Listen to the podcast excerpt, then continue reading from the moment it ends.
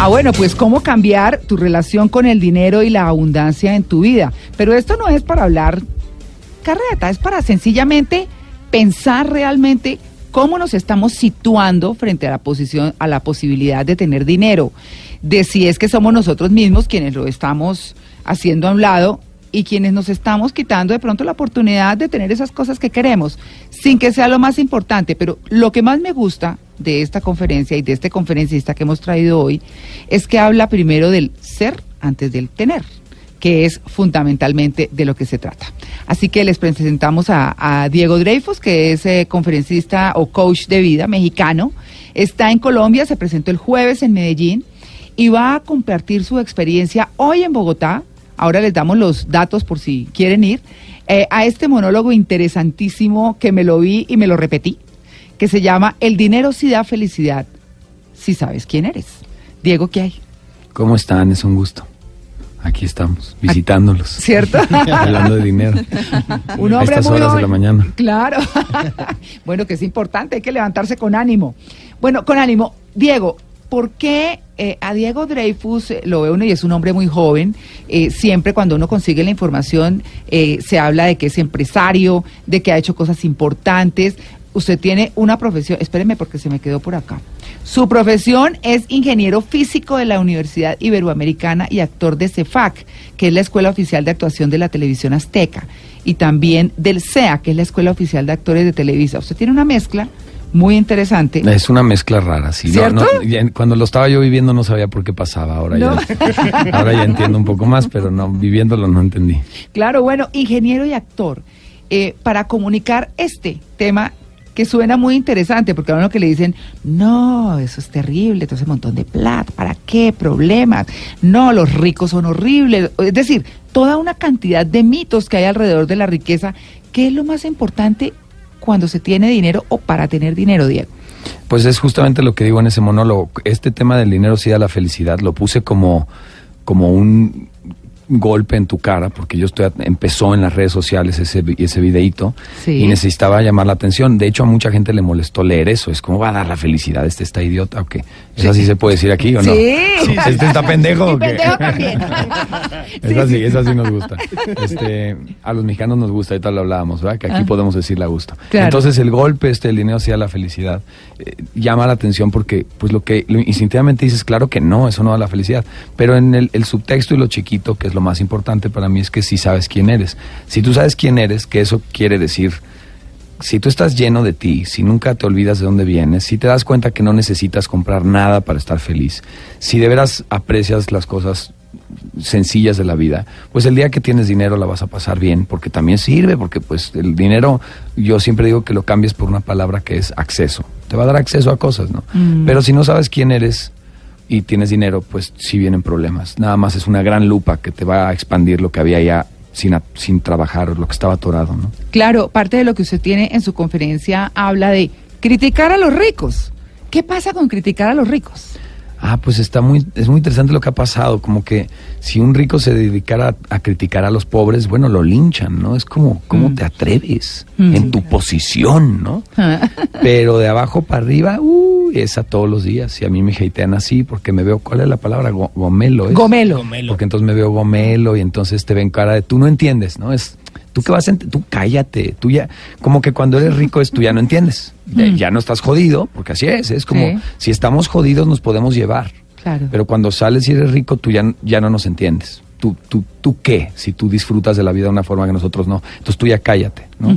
Y entonces no, no, se vale un problema, no se vale una queja, no se vale hablar de, de pobreza porque tú, tú, no entiendes, tú ya eres rico. Ya no se valen muchas cosas. Y pues en mi país, por ejemplo, te, van, te ven cara de gomelo y te lo dicen, ¿no? Ah, este ¿Cómo, le dicen, ¿Cómo les dicen a los gomelos en México? Fresa. ¿Fresa? Ah, ok.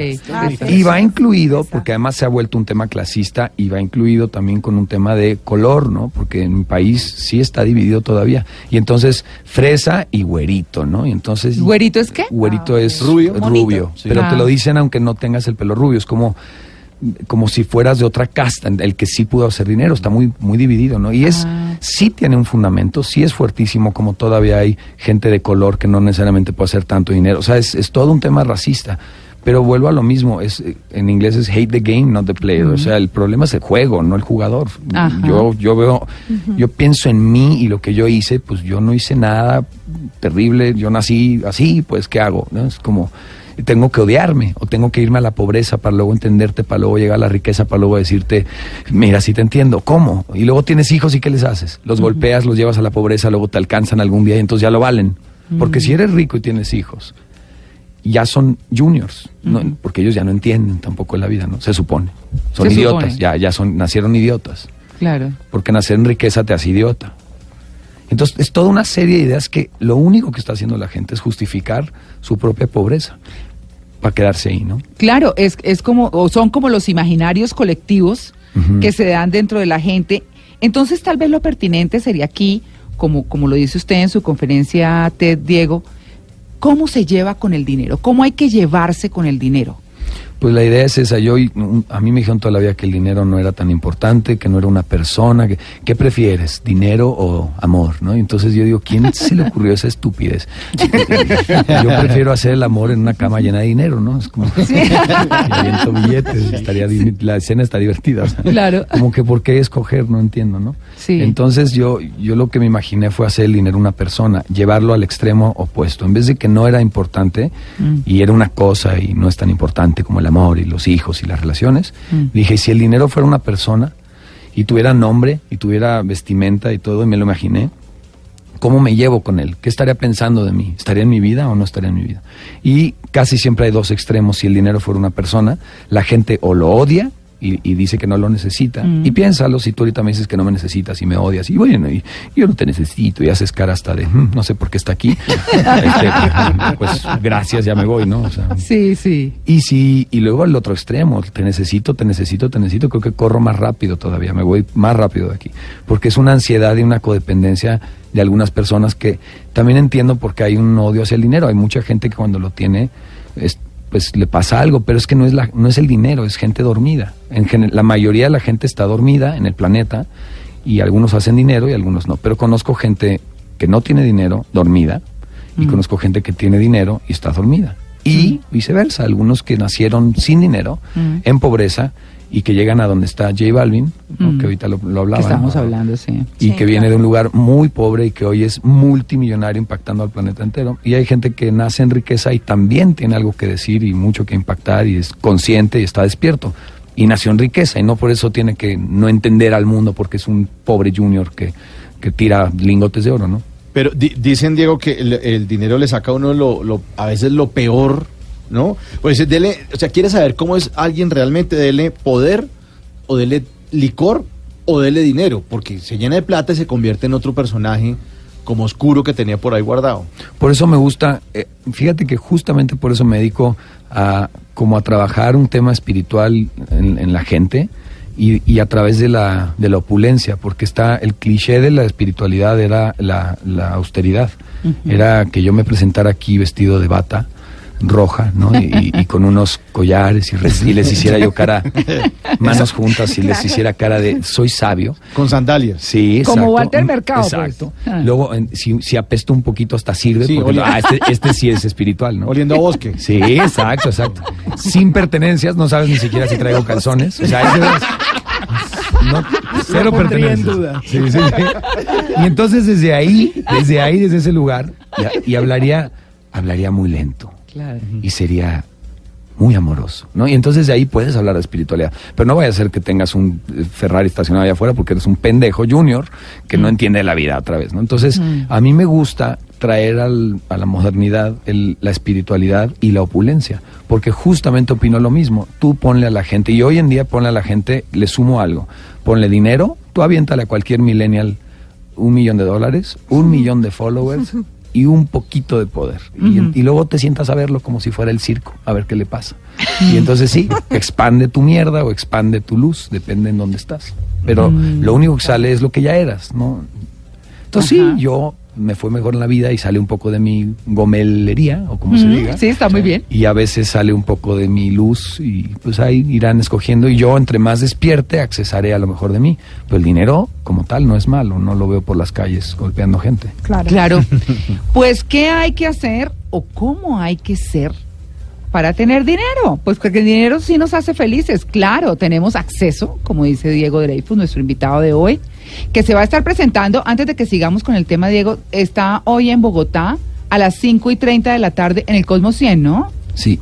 En el Cosmos 100. Pero venga, que yo tenía los datos aquí, justo que me los pasó Dayani ahorita. Usted está, eh, ah, bueno, los compra en primera fila en Cine Colombia o en un link que seguramente van a encontrar en sus redes sociales.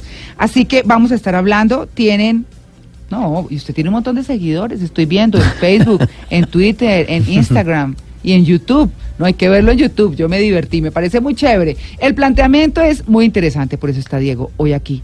Vamos a seguir hablando del tema. Ok. Bueno, muy bien. 8 y 30, estamos en Blue Jeans de Blue Radio.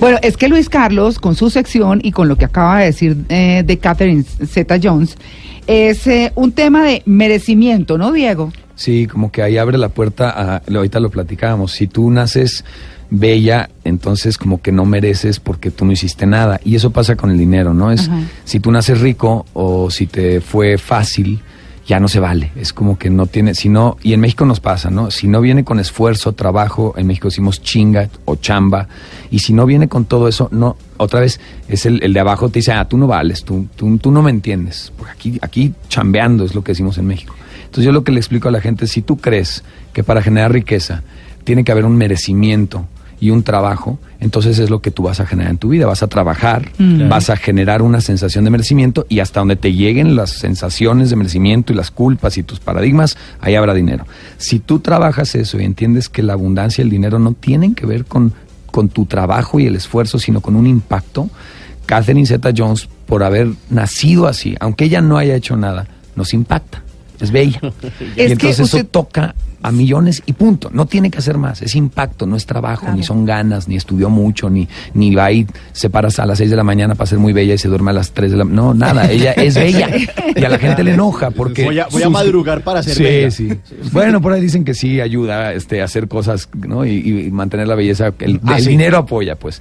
Pero digamos que no tiene por qué hacer nada más. Y la gente que le molesta eso es la gente que está trabaje y trabaje para llegar a un nivel que además es el 1% de eso, entonces se enojan. Usted dijo algo con lo que yo quería cerrar y es el impacto, pero ya que lo tocó, porque dice Catherine Zeta Jones impacta, usted dice impacto en la gente, el, impacto en la gente, el que uno produce en la gente, hace que gane más o que gane menos. ¿Cómo es eso?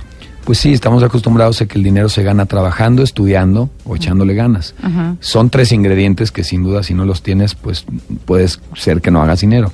Pero hoy en día la gente tiene esas tres, alguien nos está escuchando y hoy se levantó más temprano que yo, trabaja mucho más, se va a dormir más tarde, le echa muchas ganas, tiene muchos estudios, se pasó años con una maestría, otro doctorado y no está y tiene deudas entonces no necesariamente está siendo millonario. Y en realidad es, yo quiero que cambien esa idea por una cuestión de a cuánta gente impactas. Tú trabajas muy duro, muy duro, pero estás en un trabajo de, por ejemplo, manejas un coche. Yo siempre en lugares de dos mil personas les digo, ¿quién de aquí puede manejar un vehículo? Levante la mano, un, coche, ¿no?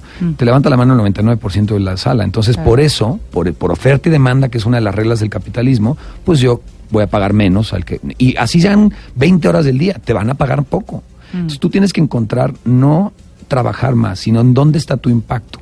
Entonces trabajas un tema de hacia adentro, te mm. vuelves escaso, que además es otra de las reglas del capitalismo, paga la escasez, entre menos hay de algo que tiene valor, más vale, mm. más es, más pagado. Entonces si tú encuentras que tú eres único y, y, escaso, pero lo pules y lo trabajas y lo entregas, y luego vas hacia afuera y buscas hacer marketing de eso, puedes ganar mucho pues ese es el caso de los futbolistas súper talentosos que ganan millones y millones de dólares y euros y todo el mundo dice, pues se gana tanta plata por patear un balón, pues tiene ese talento, ¿qué hace? Nadie más lo tiene. Pero ahí hay, hay dos cosas. Una es el talento que tiene un futbolista, pero ahí hay otra que es la regla del capitalismo, es oferta y demanda.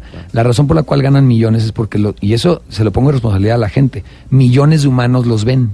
No quieres que ganen tanto, no los veas mi papá es científico y en la espalda no lo patrocina nadie porque no hay una cámara ahí viendo cómo inyecta pipetas y mueve el DNA de no sé qué bacteria. Nadie lo quiere ver. Todo el mundo quiere ver a James como patea un balón.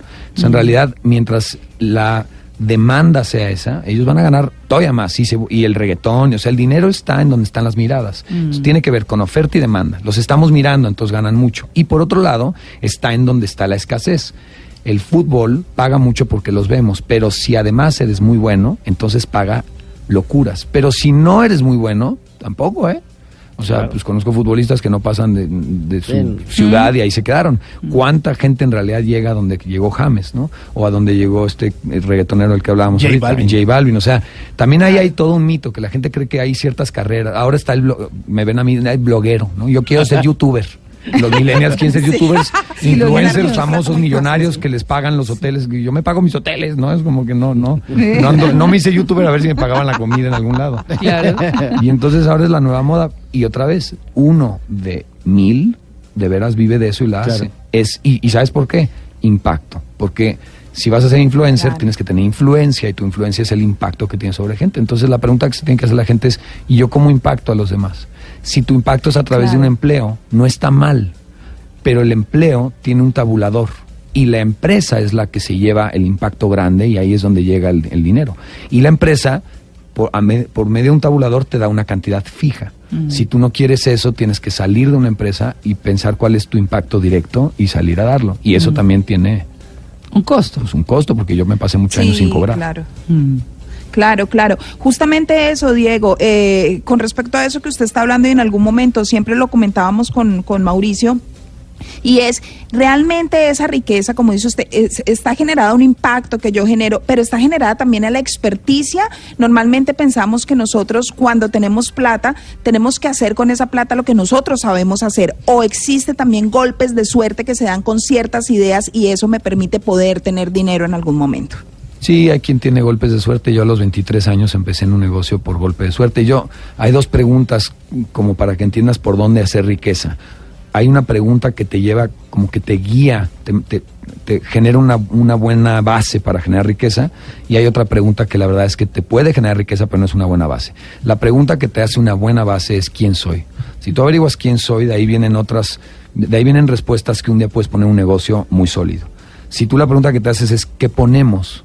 Le puedes mm. pegar al negocio. Yo a los 23 años me pregunté, ¿y qué ponemos? Y le atiné a un negocio, con mi novia en ese entonces, pero con tubo le pegué. Mm. Y nos hicimos muy ricos a una edad muy tonta, y pues, pero yo no sabía quién era y los problemas que llegaron a mi vida. Y no era culpa del dinero, era mi responsabilidad. Yo estaba vacío. Madurez. Pues yo no sabía quién era y luego aviéntale un niñete dinero, pues sí, este, me lo gasté en pendejadas y, y, me sentí mejor que alguien más o juzgué a alguien y lo volteé a ver con cara de, pero ¿por qué no le echa ganas? Porque entonces no sabes su vida, no sabes por qué no gana lo que tú, para ti se te hace muy fácil. Y entonces vives esa parte típica, el cliché de la riqueza, se me alejó gente, entonces sí viví eso también. Mm. Años después tuve una depresión, me pasaron cosas y pude volver a generar las dos, ¿no? fama y riqueza, pero con una base muy sólida en donde ya no soy ni la fama ni la riqueza, ni la necesito, ni me define, ni nada. Entonces yo creo que lo importante es la pregunta que te haces. Y la pregunta que se tiene que estar haciendo ahorita la gente más joven es quién soy. Porque están queriendo pegarle, ¿qué ponemos, qué ponemos, qué ponemos? Y eso era en los 40, tú, tú veías cuál era el, qué necesitaba el mercado, lo proveías y hacías dinero. Hoy, si tú te preguntas qué necesita el mercado, lo googleas y está resuelto, ¿eh? no, no, lo vas a, no le vas a pegar. Claro. Ya hay, o sea, gente como yo hay muchos. La, la, diferencia es que yo sé quién soy, entonces te separas de la competencia. Pero si tú en tu ámbito no sabes quién eres, te van a, vas a querer venderte a base de un currículum que es uno más del montón. Si tú sabes quién eres, te alejas, te vuelves escaso. Cuando te vuelves escaso y además haces publicidad para que ellos generen una demanda, es la combinación perfecta. Y es lo que yo he hecho. Yo le tiro a una publicidad muy cruda, por eso digo te vas a morir y hablo como hablo. O sea, yo hago una parte muy cruda que llamó la atención de la gente, mm. pero cuando los ojos miraron hacia acá, más me valía tener la respuesta. entonces ahí es donde yo pulo y pulo y pulo lo que hago. Entonces para adentro y para afuera, para adentro y para afuera. Y eso es impacto tú creces y luego lo sacas e impactas. Usted lanza preguntas eh, al final de, de, sus videos, por lo menos lo que yo vi en alguno, dice, si usted, ¿cuáles son sus razones, por ejemplo, por las cuales no tiene plata? ¿Qué sé yo? Cualquier pregunta de esas. ¿Qué nota usted en el mercado que tiene, que es latinoamericano, que es lo más común que hace que los latinoamericanos no tengamos otra posición frente al dinero que no signifique que es nociva? Pues la más clara para mí es que somos un país, o un, en general una nación en México, y de ahí todo Latinoamérica lo veo igual, que vivimos, vivimos de la novela, vemos el melodrama como algo, lo mamamos, o sea, nacimos en el melodrama. Mm. Las noticias en mi país se, se dictan como melodrama. Yo hay un, tipo que da las noticias en mi país que es, déjeme le cuento, así empieza, ¿no? Déjeme le cuento. Y tú, no me cuente, no me eche un cuento, no me dé novela, deme la noticia, si no me manipula.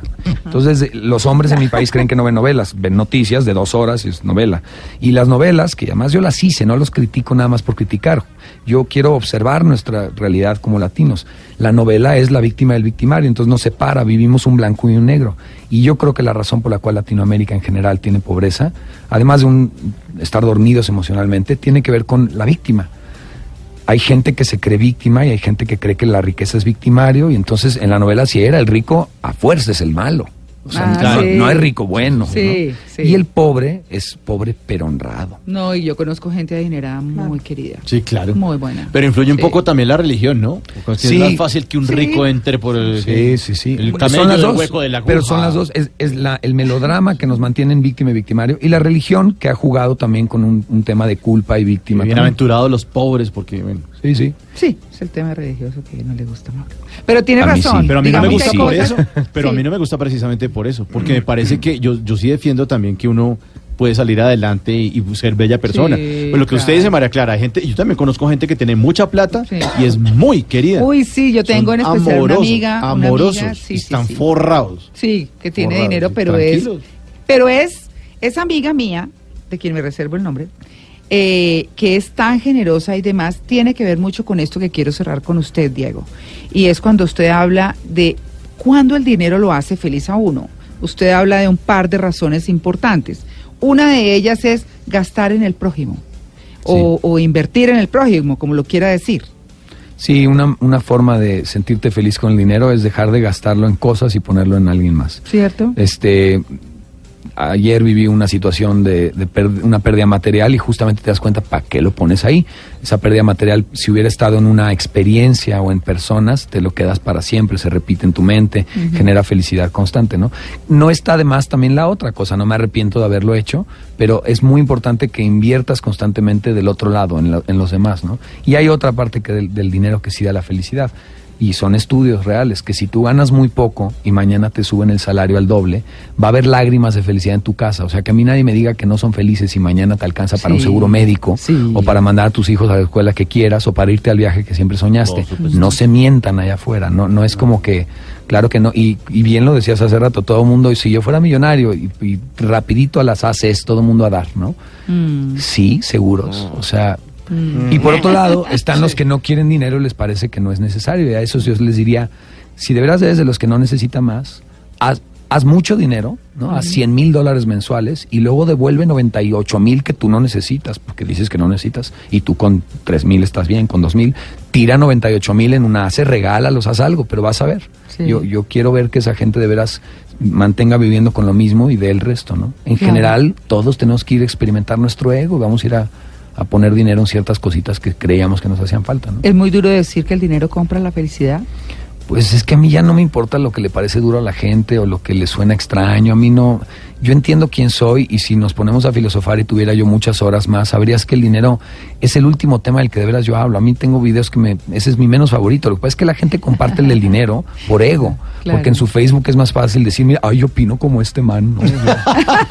Pero el del sexo no lo comparten porque no opinan como yo y se mueren de miedo. Entonces nomás me van a ver mi videito al, YouTube, se lo ven, me dejan un, un view, me doy cuenta que lo vieron, pero la cantidad de compartidas no es la misma proporción. Les da miedito. Entonces el del dinero se volvió viral, es el más viral de mis videos porque es el tema que todo el mundo quiere hablar. Y luego me dicen, usted es materialista. No, usted no me conoce, no se sienta conmigo y no se da cuenta que hablo 90% de otras cosas y filosofeo estupideces y digo tonterías.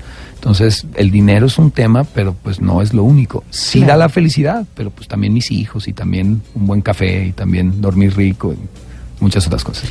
no es la felicidad, pero ayuda a comprarla. Pero, uh, pero ayuda, pero claro. Da comodidad. Voy a decir unas cositas muy chiquitas porque ya tenemos que irnos, que usted eh, dice en uno de sus videos. Hay que gastar menos de lo que se gana.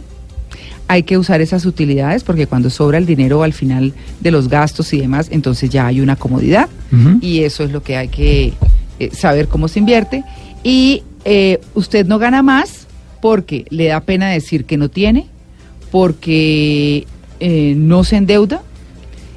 porque se endeuda. Porque es, se endeuda. Es que esa parte de que no les da pena decir que no tienes con los amigos. En vez de decir no puedo pagar esto, vas y lo gastas porque no dices que no. Y se endeuda y toda esa cosa, ¿no? Y, eh, y la parte del ego que usted decía, que es no aceptar a qué estrato se pertenece o a qué nivel social se pertenece. Pues sí, soy así, pero bueno, estoy trabajando en algo mejor. Todo despacito, ¿no? Porque la cultura narco y a cómo están las cosas hoy que uno ve youtubers y todo, que, que se ganan el dinero muy rápidamente, pues no a todo el mundo le toca así y hay que hacerlo a la velocidad que se está dando, pero siempre firmes, ¿verdad?